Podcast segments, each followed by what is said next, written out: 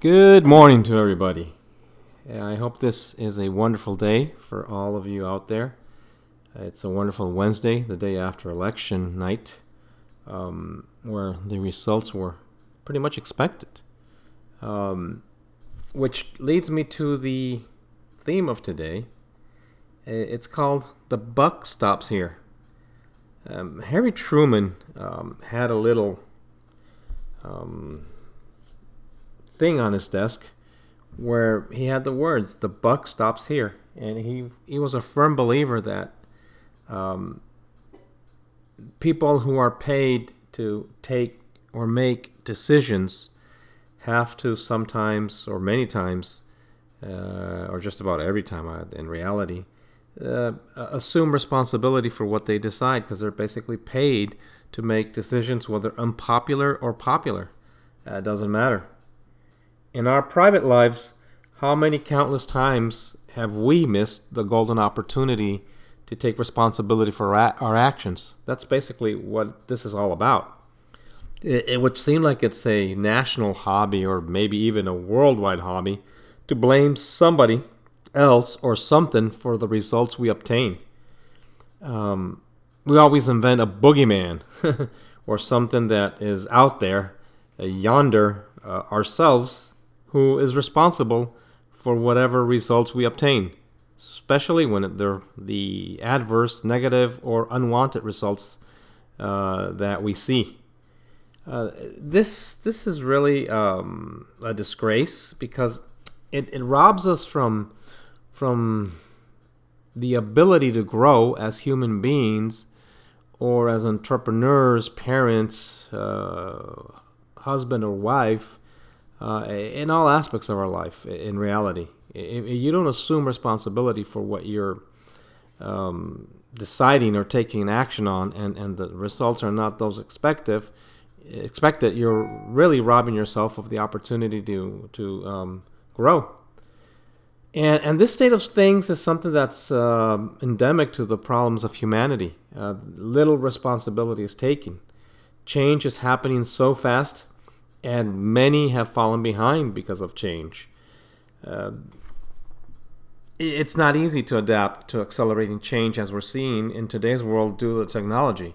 What used to be true even as far away, maybe even at 10, 15 years ago, doesn't hold true anymore. We've seen it. Look at Nokia, look at um, uh, BlackBerry, who back in 2010 were probably the companies that had the market to themselves and today they're pretty much non players.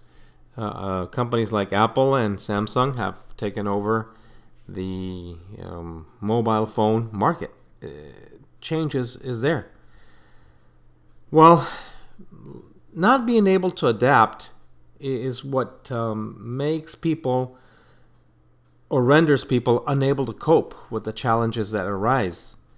And when this happens, this is when we look for a scapegoat or a boogeyman to blame. Yes, you know, as uh, puerile as it seems, we must blame someone yonder of our own shortcomings. Heaven forbid that other people find out that we have become obsolete. Yet this is precisely what has happened. And the question that begs to be asked today is where does the buck stop? And going back to the sign that was on Harry Truman's desk, he used to say that the buck stopped with him. I mean, that, that was it. He was responsible ultimately for whatever happened during his administration. And um, he assumed responsibility, even sometimes for the mistakes of his collaborators, which he was responsible for because he appointed them. In, in the last 20 years, we haven't seen that in American politics. Um, leadership, true leadership at any level, begins when people, from a prince to a pauper, recognize their fault. When individuals as well as groups recognize that we or they cannot put the blame on others, we start developing something within ourselves that will become a very strong energy, a very strong force. And we are responsible for what we allow to happen to us. Nobody can assume responsibility for what happens to you but you yourself, or in this case, myself too. Uh, I'm responsible for what happens to me because I allow it to happen. And once we've seen this, things can definitely improve because we're see- realizing that um, things are not working the way it should, and we have to make adjustments to make them be the, what we want them to be. If we are to see the results that we want to see, we have to stop passing the buck.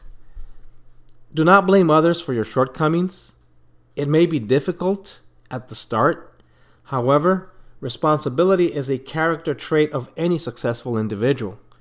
If for any reason this has happened to you, start today. Be responsible for your actions and live with the consequences of your decisions. This, you will see, can really lift a big weight off your back. It is a very liberating experience to take things into your hands. This is, or the, this would be the markings of a mature person. And isn't that what we all want to be? Mature individuals that can decide what path in life we will go and whether the results that we have are wanted or unwanted, we assume full responsibility, then we will be grown ups. Then we can be true leaders in our communities because we will be able to lead by example because we will not be afraid of the consequences of what happens due to our decisions. Hopefully this this helps. Have a wonderful day and God bless.